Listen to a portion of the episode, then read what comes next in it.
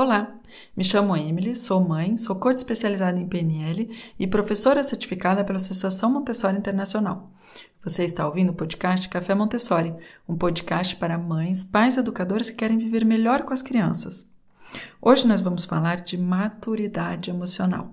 Então, na sala de aula, é, regularmente existem momentos de conflito ou momentos em que a emoção vem de maneira muito forte e não é simples para as crianças de gerenciar essa emoção que vem. Às vezes não é nem fácil para nós adultos, né? Então, quando sabemos que a maturidade emocional vem é, aos 18, entre 18 e 20, 23 anos, é, é importante de saber que a criança está fazendo o melhor que ela pode, mas que não é provavelmente se ela não está conseguindo, na verdade ela não está conseguindo gerenciar a sua própria emoção. Então, se ela tem uma reação é, violenta, uma reação forte, é que é, essa emoção ela está muito forte dentro dela. Então, esse é o primeiro ponto que a gente observa. Fora é aquilo que está acontecendo dentro para a criança. E se há uma emoção forte, uma reação forte, é porque há muita coisa acontecendo dentro dela. E uma maneira de abordar esse tema com as crianças é simplesmente explicando o que são as emoções e é, explicando para as crianças que é assim. Na natureza, nós antigamente víamos, é, éramos mulheres e homens selvagens, entre aspas, né? não vivíamos numa civilização.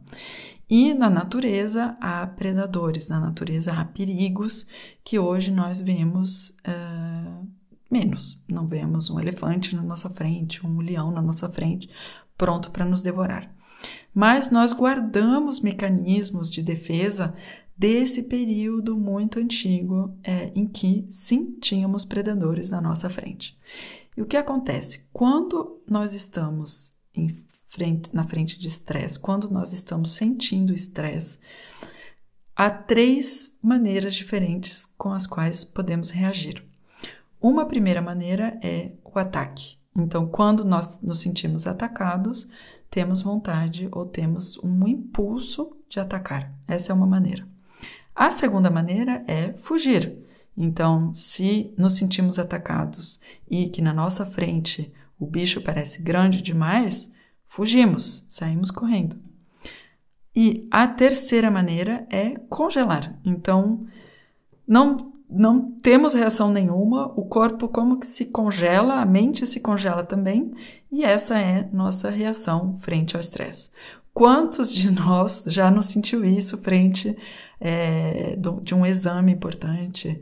Não sei, estou pensando no vestibular, por exemplo, ou alguma situação é, importante na qual a gente estava sob estresse e no final, o que conseguimos fazer era inferior daquilo que a gente poderia ter feito em situações normais. Então, é, existem essas três maneiras de fazer frente ao estresse, ao, ao perigo.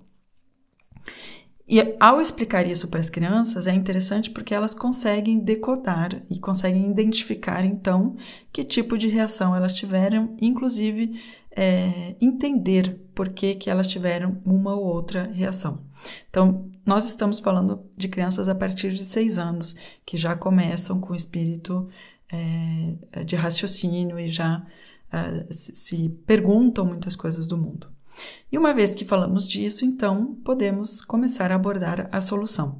Então, o que acontece é que todos esses mecanismos que são é, instintivos, eles vêm de uma parte do cérebro, que é uma parte reptiliana.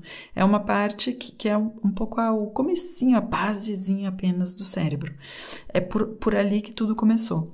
Mas depois muita coisa veio e, e, e o cérebro é muito mais rico do que apenas essa parte reptiliana e existe todo o... Um, o sistema nervoso central, que ele já está muito mais na análise, no raciocínio, uh, e que consegue, inclusive, ele é mais lento, mas ele consegue gerenciar os outros as outras partes do cérebro, né? Os outros mecanismos que podem vir do cérebro.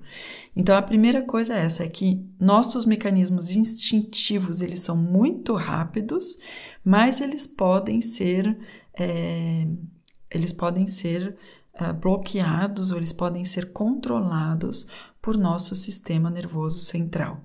E para ativar o sistema nervoso central é importante então o de uh, raciocinar e o de se fazer perguntas, né? Isso é uma maneira muito boa que as crianças têm de começar a gerenciar suas próprias emoções.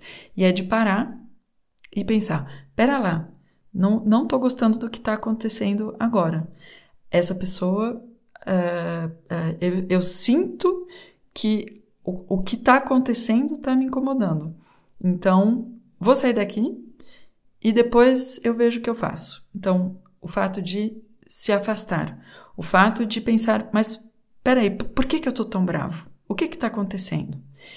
Ou simplesmente o fato de falar, ups, agora estou identificando, estou numa situação de estresse, é, tenho vontades, mas não quero fazê-las, não quero botar a ação. Claro que é mais fácil dizer do que fazer, mas trazer todas essas noções de maturidade emocional para a criança é é muito benéfico para o seu próprio desenvolvimento e para que ela possa, pouco a pouco, ir maturando esse sistema emocional e que ela possa ter cada vez mais autocontrole, autodisciplina e emoções que a levam para as direções nas quais elas querem ir. Então, isso é o que eu queria trazer para você hoje. Eu espero que você gostou do episódio. Não hesite em compartilhar com amigos e amigas e nós nos vemos no próximo episódio.